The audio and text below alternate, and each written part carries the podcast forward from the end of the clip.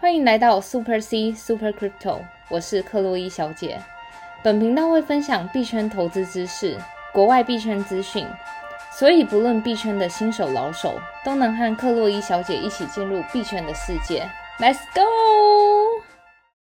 欢迎回来，克洛伊小姐的频道。好的，好久不见了，各位听众朋友。哎，最近克洛伊小姐有在忙什么吗？我最近就是去打了疫苗，然后就头剧痛。哦，哎，那你是打第一季还是第二？第二季。然后就我现在头整个很痛，然后昨天还发烧，但今天至少就是没有发烧了。对啊，话说好像很多人打那个疫苗都有这个副作用，尤其是这个第二季好像副作用特别严重。嗯，然后现在好像也越来越多，就是开放可以打疫苗了。那不知道各位听众朋友有没有已经去接种这个疫苗了呢？嗯，那不管怎么样呢，最近这个疫情状况呢，还是要多注意身体安全。那如果你是第一次收听我们频道的这个听众朋友呢，记得要先去回去听我们的一到十集。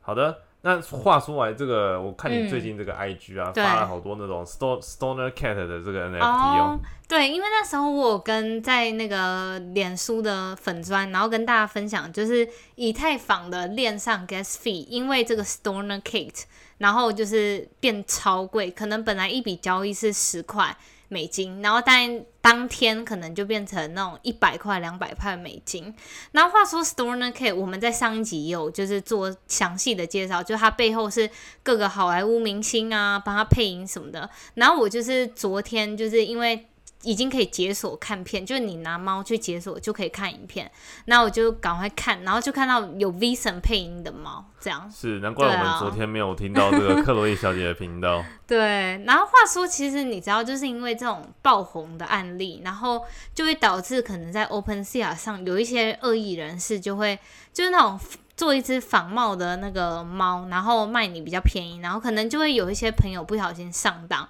然后在这边要跟大家分享，就是要怎么就是识别自己到底是买的真货还是假货。一般就是像这种大型的计划，像是 Stoner K、Board App 或是 The Vault Collection 这种，它旁边都会有一个蓝勾勾，就是那种代表身份验证过了。所以你在买 Stoner K 也好，或者 Board App 也好，就是一定要认清你旁边它写 Stoner K 一定要。蓝勾勾，大家真的不要因为就是它价格便宜，然后就真的失心疯按下去，然后在按下去之前一定要特别注意，就是它到底是不是正版的。是这个 Open Sea 啊，上这个 NFT 平台真的充斥着越来越多的这个诈骗的仿冒品，真的。所以如果你真的想要买这个原版的 Stoner Kate 的话呢，一定要看它这个贩卖的这个地址，它的这个账号上 Open Sea 的账号上面有没有这个蓝勾勾的这个验证。好的。对。然后话说这个剧情啊，就是不是有五只猫吗？在那个动画里面。对。然后他就是好像是要解救那个 Mr. Stone，Mr. Stone，就是那个甄方达去配音的这个。嗯。然后这边的话，我们就不太剧透了。就是如果各位听众朋友没有呃已经有买这个 Stoner K 的话，可以再去看一下。话说跟大家讲一下，就是我觉得这件事虽然不好，但是我有在 YouTube 上看到有人直接就是翻拍就整部片的剧情，所以大家就是，假如你真的没有买 Stoner Cat，但是你真的蛮想看的话，就是可以到就 YouTube 搜寻 Stoner Cat Episode One，然后它就会跑出来。虽然这个行为是不好，但是还是要支持原版，对对，因为毕竟这个 Stoner Cat 它算是有史以来第一个就是我们讲的这个 NFT 的 TV show，是的，然后它每一集都是这个六分。分钟，然后都是由这些就是好莱坞明星去配音的，所以有兴趣的听众朋友们可以再看看哦。话说，其实最近 NFT 巨火，就是比如说像今天马吉大哥他就买了一百四十四只 Stoner Cake，哇，他一次扫购，真的。然后除此之外，今天 Crypto Punk 有一个巨金买了八十八个 Crypto Punk，好像不知道花了几亿元美金去买这八十八只，所以真的 NFT 最近真的很火，但是。我觉得这种东西有点就是像你在玩赌石，你真的就是每个项目都买，你就一个项目成功，你就真的发达。因为我今天去看那个链上分析，他就说有人 Crypto Punk 好久，二零一七年好像就花一个亿买到，而且二零一七年的 Ethereum 是大概两百块美金而已。那他那二二零一七年用一块钱买到，然后他今天出手，然后今天出售卖了，好像不知道六百多万美金。哇，他放了一年有了。是嗯，二零一七到现在二零二零，所以三年，对，所以真的 NFT 项目真的就是一般来说，你真的不知道哪一个会变成那种很有潜力的，所以就是可能就多方布局，然后最后如果你有一个成的话，就真的大发达。是，就是 NFT，其实在这个尤其是今年啊，整个爆火起来，又让整个更更多这个以太链上的不管是更 NFT 代币啊，都有不错的起色。嗯，那我们刚好就来复一下这个盘势吧。然后今这几天的盘势真的是非常的旺啊。尤其是我们比特币连走了大概八九天、九十天的这个阳线，就是这个上涨。然后今天比特币的涨幅是来到这个七点三五 percent，然后币价是四万一千六。然后以太币的话呢是二四五七，然后涨幅是四点九七 percent。那以太币的部分的话呢，就是我们这个伦敦硬分差，八月四号美国时间就即将，哎，伦敦时间就即将要上映了，我们等下会再多做介绍。然后这个币安币的话呢，现在涨幅是七点三 percent，然后币价是三百三十一。那其实最近的一些小币啊，都有不错的这个起色，像是我们在这个 EP 八十曾经有在介绍过这个 Chainlink 预言机，它在两天内也涨了这个十七 percent 左右，然后现在币价呢是来到了二十一点八。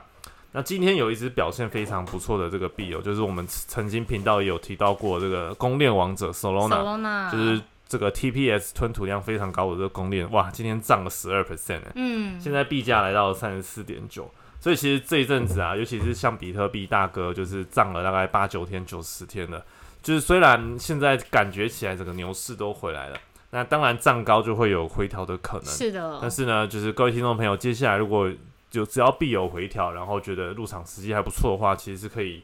花一点时间去做布局的。嗯，我觉得就是照我们之前节目一直说的，就是分批买入，然后不空仓不板仓，然后还有就是永远保留盈单，就照着这些心法，然后你就不会错过低点，然后你也不会觉得在高点买到很哦，因为你就是平均成本法。对啊。是，然后刚刚不是有说到这 NFT 概念的币吗？像有一个叫做 Flow F L O W。它就是这个 NBA Top Shot 发行的，还有就是那个 Crypto Kitties，它的都是透过那个 Flow 的链去发行的。是，然后刚好这一两天吧，他们是不是在这个币安交易所上上架了？对。所以呢，现在那个 Flow 的价格啊，已经来到二十四点七七，然后短短一两天也涨了大概三十多 percent 这样子。那有听众朋友就是有问这个克洛伊小姐，就是说，因为其实我们现在一直在频道说，现在是这个比特币。比特币大饼的这个季节是的，那有没有什么的工具或者 dashboard 可以去看说现在是什么季节这样子呢？嗯，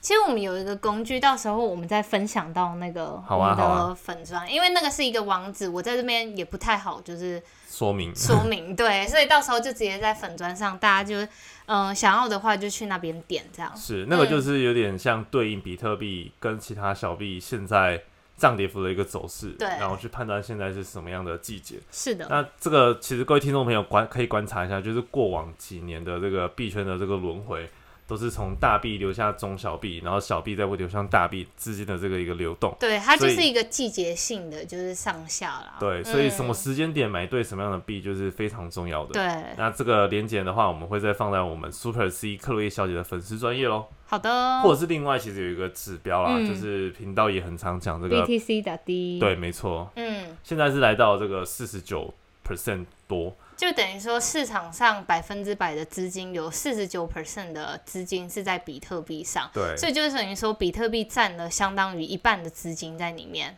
是，对啊。那通常你想想看，通常机构或是新人要进场的话，比特币绝对是通常可能十个人里面九个人第一个买的币应该就是比特币。是的。所以不管是组织机构也好，或者是新的人进来，其实资金先流向大饼，然后再慢慢流到各小币，其实也是一个资金轮动的一个常态。那这个常态的这个连接呢，我们就会再放在就是 Super C 克薇小姐的粉丝专业喽。嗯，好的，我们今天来说一下就是最近市场一些动向。是的，第一个就是我相信其实蛮多粉丝朋友们私信我说，到底币安可不可靠？那今天就来说明一下币安近期的一些风风波波啦。其实币安就是赵长鹏他说他正在找 CEO 的接班人，因为不并不是说币安烂掉还是什么，但是他就说他希望找到这个接班人是具有就是监管经验的。因为我相信，就是一直有在听我们频道的朋友们也都知道，就是币安从五月起就会经历各国的打压，就是比如说日本啊、英国、美国什么的，都开始一直对于币安就是做一些打压动作。对，话说这个币安的现在的这个 CEO 赵长鹏，就是我们常讲的 CZ，真的也是蛮辛苦的，真的这样一路走来，一直在跟这个 regulation，就是这个法规的部分一直奋斗。对啊，然后其实外界对他最大的质疑就是为什么他没有一个总部，所以他们就是利用这一点一直打币啊，因为他们是 decentralized，对啊，没有来开玩笑。对，然后但是赵长鹏说他们的确有就是规划说在各个。国家去开设他们的总部，就是为了法规的要求。然后其实币安他们也是一直就是，不管是人才招募也好，都是一直在找合规部门的人。所以我个人是觉得，就是币安它其实是还是一个体质还不错的，只是因为近期它就是蛮多风波这样子。然后另一个风波就是它即将停止德国、意大利、荷兰等三国的期货跟衍生性商品的服务，然后甚至有可能整个欧洲都会被波及，就等于说，你在整个欧洲的国家里面，你没有办法购买期货跟衍生商品，对合约这样子。我觉得就是币安真的就是屋漏偏逢连夜雨，他真的一定要赶快处理好，就是他法规的部分。那话说，克洛伊小姐，你会怎么看？就是这个现在的币安 CEO，就是我们的 CD 赵长鹏，他想要找一个他的接班人去当这个币安的 CEO。你对这件事情有没有什么看法？因为其实像通常啊，我们各大企业只要有换了这个 CEO，因为毕竟这个 CEO 就算是一个公司的精神领袖嘛。不管是像台积电啊，各个其实大公司们都都是因为 CEO 的这个 leadership，然后很多人就会因此而尊敬他，或者说投资这间公司。对。那币安的这个 C 力赵长鹏其实也算是一个蛮厉害的的的创业家。那针针针对他要找这个接班人去当这个必然的 CEO，你有什么看法吗？我个人觉得，就是他尽管找到就是他的接班人 CEO 是具有合规经验，但是我相信他一定会在幕后继续管理这整个公司。但是他的确需要有一个就是。那个 public face 是代表整个币安说我们是一个很合规，其实就像是那个上次币安 US Binance US，他就找了一个就是监管局的那个人来当 CEO，所以就等于说给大外众的人说，就大大众的人说，其实我们这个币安美国是有一个合规非常就是受过很好训练的人来当我们整个公司的 CEO，就代表他其实。很多的方法以及很多的产品都会照着合法规部门走，所以我相信就是必然就是 C D 在找接班人，他找一个具有合规经验的人，是他要在公开场合让大家知道，必安真的为了就是合规上面做了很多努力。但我相信就是一般这种大企业家，就算他找了一个替代他的人，他一定会在幕后继续替公司做营运的规划啊等等。是，那希望这个币安的未来呢，也可以就是更顺利。然后相信各位听众朋友很多也是用币安的。那虽然币安现在这个交易所也算是全球交易量最大第一名的这个交易所，那它的后续会怎么看呢？就是各位听众朋友可以再观察看看。对，但相较于币安的话呢，另外一间交易所也是我们频道常讲到这个 FTX。对，相较于币安来讲，最近反而是就是喜事频传，像是前几集我们有介绍到那个募资？对，然后币他，而且他从币安身上买回原本 FTX 一些部分的股权嘛。是的。然后现在就是整个是在风头上，包括我们也有介绍过 FTX 跟不管是热火队啊、大联盟啊，各个体育赛事都可以看到 FTS 现在推广这个身影。是的。那各位听众朋友，不知道最近有没有注意到一个 A P P，它叫做 Blockfolio。那其实呢，这个 Blockfolio 呢，在这个七月二十八号的时候，正式更名成这个 F 对，然后那时候它更名的时候，我整个已经搞混，因为我本来就有用 FTS 交易所 APP，然后我也有用 Blockfolio，然后就两个都是叫 FTS，只是原本的那个 FTS 叫成 FTX Pro，然后 Blockfolio 变成 FTS。其实 Blockfolio 我一般都是用它来就是做一些囤币的功能，像是它基本的利息，你只要在一万美金以下。所有币的利息都是八 percent，所以就等于说你存 B Bitcoin 啊，或是 Ethereum 都是蛮划算的。是，对啊，然后它又是因为是 FTS 家族，然后因为 FTS 大家都知道它是 Solana 背后的一个就是富爸爸啦，所以就是 Solana 它自己有一个公链，然后我们都叫它 SOL，或是你也可以叫它 SPL，所以就等于说你在 Bitcoin 你想要从 FTS 或是其他交易所打金到那个 Blockfolio，你可以透过 SOL 链，然后 SOL 链的交易手续费巨低，所以就等于说。相当于几乎没有什么交易成本啊，相比 ERC 啊或是 Bitcoin 链来说，是。那这个 Blockfolio 呢，其实早在这个二零二零年的时候，五月的时候呢，就有 FTX 花了这个大概一五千万美金收购。嗯。然后呢，其实收购这个目的啊，当然因为早期的这 FTX 其实它的功能多半是 focus 在很多金融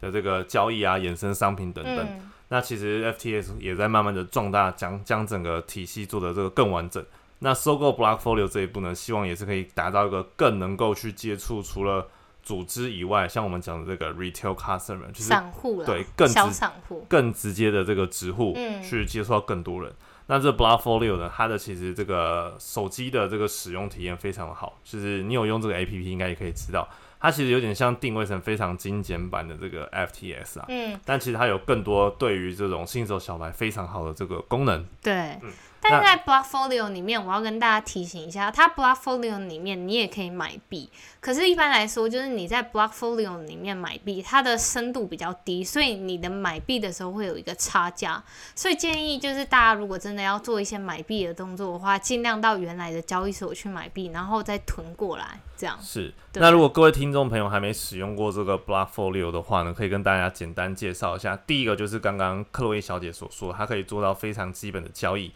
那这个交易的话呢，就是你只要在上面，你里面有现只有这个法币，然后就可以直接去买比特币啊、以太币等等的。那虽然它没有像就是呃 FTX Pro，就是现在交易所那个叫 FTX Pro，那 Blockfolio 正式改名叫 FTX，所以它的这个交易的深度就是没有像这个 FTX Pro 这么的深。所以像假设你要买一个比特币，你在 FTX Pro 里面看到价格，假设是四万块。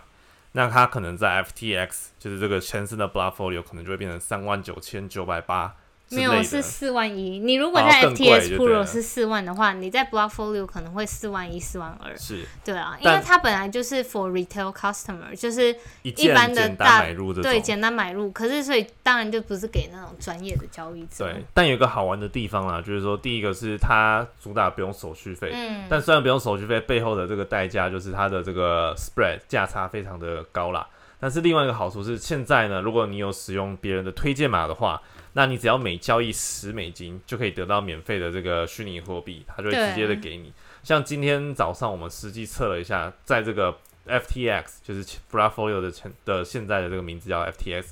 有交易了一笔十美金的这个订单，不管你是买比特币啊、以太币，然后我得到是这个创，大概零点零六颗创，就是 TRN 的这个代币。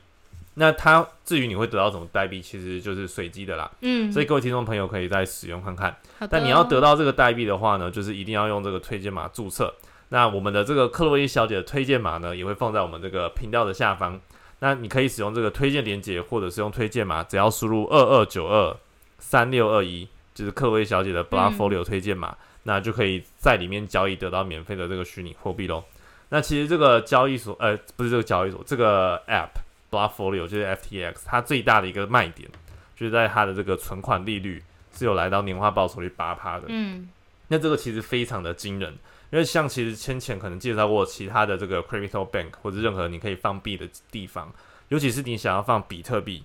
或以太币，它的利率顶多可能三到四 percent 就很了不起了。但这个 Blockfolio 就是现在这个 FTX，它的这个存款利率是可以达到八 percent。也就是说，你不管放以太币啊、比特币等等，它的利率都是年化报酬率八趴。但这个前提是你放了一千呃前一万美金才有这个八 percent。所以假设你放了一万五千美金进去的话呢，那它年化报酬率就会变成是前一万美金是用八 percent 计算，然后后面的五千美金都是用原本的五 percent 去计算。所以各位听众朋友，如果你有很多这个以太币啊或比特币啊放到这个 Blockfolio，就是现在 FTX 里面可以说是非常的划算的。好的。那接下来我们就来讲到，就是伦敦硬分叉，在八月四号的伦敦硬分叉，它执行时间是在伦敦时间下午一点到五点，也就是台湾时间晚上九点到凌晨一点。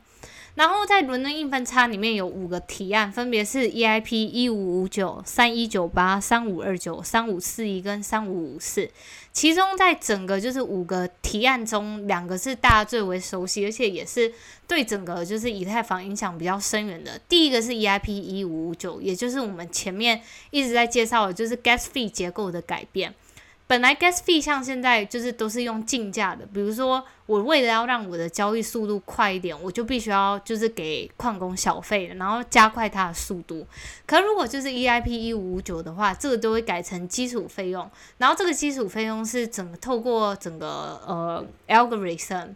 做一个动态的调整，所以就等于说不能保证说。之后 EIP 一五五九之后的 gas fee 一定会比现在低，但能确定的事情是，就是你会预期到 gas fee 大概是在怎么样一个 range，因为都是用那个演算法自动做一个调整的。是，那现在这个伦敦硬分叉今天是这个七月三十一号，也就是说在四四五天后，就这个八月四号就即将在伦敦下午一点举行了。那现在这个比以太币的价格是来到两千四，嗯，所以可能可以期待有一波利好，但是也要注意有可能会有这个利多出尽的这个状况。对，好，然后再来就是我们刚刚讲另一个协议，就要 EIP 三五五四，三五五四它主要的目的就是它把难度炸弹延迟到今年年底十二月一号，就是今年的十二月啦。然后这个目的就是逼迫那些矿工由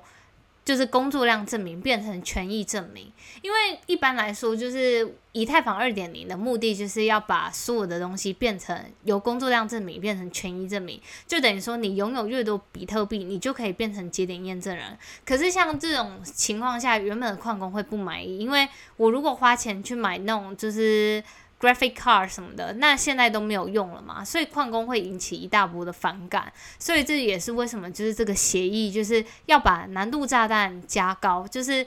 逼迫矿工因为太难挖而变成就是权益证明的模式啦。嗯，是。那其实像这个伦敦英分叉跟难度炸弹呢，我们在这个 EP 六十六跟 EP 六十七都有做过详细的介绍。那各位听众朋友，这几天呢就可以期待一下这个伦敦运分差这个到来，也算是这个以太坊上重要的一刻喽。是的，好，那今天我们就是前面跟大家聊到新闻啊什么的，我们今天来跟大家分享一个技术相关的，就是 Avalanche，大家也称为中文叫什么雪崩协议什么的。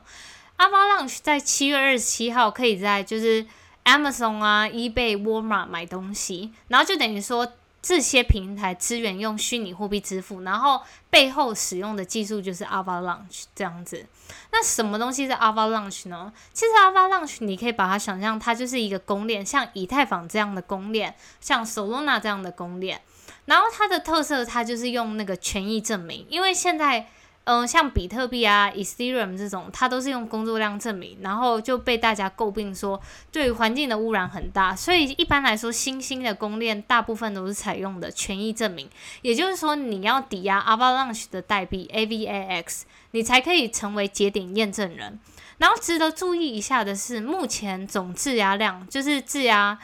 Avalanche 的代币的质押量是两亿一千五百万颗，也就是质押率超过五十 percent，等于说现在目前有五十 percent 的 Avalanche 都在质押当中。因为你质押的数量越多，也就是说你在外面影响的币价也会比较小，因为你在外面流通的数量比较小，大家拿来炒它炒币的那种概念也比较低，这样子。那 Avalanche 就是一般来说，它就是我们刚刚讲到，它是一个公链。可是它特别的地方是，它可以兼容以太坊的应用程式以及开发工具，但只是底层换成就是雪崩协议。也因此，就是因为像以太坊，我们也说过，它每秒只能处理十四笔。可是你如果底层协议换成 Avalanche 的话，它每秒可以处理四千五百万呃四千五百笔，也就是说它的效率以及速度可以更高。对啊。是，那其实 Avalanche 这个公链啊，其实相信许多朋友，有些人可能听过，有些没听过。对。那它的这个代币叫做 AVX，然后现在价格大概是这个十二点八美金左右。嗯。那其实你可以把它想象成一条公链，但是它同时兼具这个链的功能之外，它也有做类似那种跨链的这种东西。嗯，它其实是给那种开发者很多的 flexibility，就是你可以你可以透过它那个链，比如说你可以自己创造一个链呐，或者是怎么样，它其实平台给大家的就是弹性是很够的。对。那在这边说一下它整个这个这条链的优优点呢，第一个就是它每秒它交易的速度很快。它一般来说每一笔交易可以在两秒内完成，所以是非常非常的快的。然后再来是扩容性很高，就是 TPS 每秒可处理的交易速度有四千五百笔。然后再一次它安全性很强，可以抵挡超过五十 percent 的攻击。然后最高它抵御可以超过就是八十 percent 的攻击这样子。其实一般来说就是公链的安全性是非常非常重要的，要不然你就会很常发生就是。比如说，币安智能链上面的 D App 就是一下被哪个攻击，然后一下又怎样被攻击，所以一般来说，公链的安全性是非常重要的。然后再来，我们刚说到的弹性，它可以让开发者有更多的弹性。比如说，它支援的软体程式，包含 Solidity 之外，也可以用 Go。Go Language 是 Google 开发的那个程式语言，这样。然后最后一个就是它的资源金融应用，所以你可以透过它的链进行复杂的资产转移，以及做一些资产的交易活动。这样是。那其实这个 Avalanche 相关的这个生态系，就是其他的一些 D App 的应用，包括这个 Guava 呀，或者是 s i n u 啊、p a g l y 这些都是它的一些生一些像是呃去中心化交易所啊，或者是钱包等等的应用。那我们这边就先不多做说明。嗯。那最近的一个消息就是刚好这个刚刚有提到嘛。就是阿玛总跟易贝，他们已经可以接受用 AVAX 这个代币去做支付了，又是一个就是区块链整合现实的一个应用。那其实他们支付的话呢，是用一个叫做 Shopping 点 IO 的这个工具啦。那这个工具就是整合将就是虚拟货币去做支付的一个工具。那现在又支援了这个 Avalanche 的这个代币 AVAX。以上就是这个 Avalanche 相关的这个介绍。那最近的这个盘势呢，算是一片看好。但是各位听众朋友，在这个投资的时候呢，还是要多注意风险。那如果有什么问题想要询问克洛伊小姐的话呢，可以到我们的社团，名称是 Super C 克洛伊小姐的虚拟货币学习坊，或是到我们的这个粉丝专业，名称是 Super C 克洛伊小姐。那如果有什么话想要对我们说的话呢，可以到 Podcast 底下留言五星好评。你们的每则留言，克洛伊小姐都认真看哦。好的那今天的节目呢我们就录制到这边我们下期再见。See you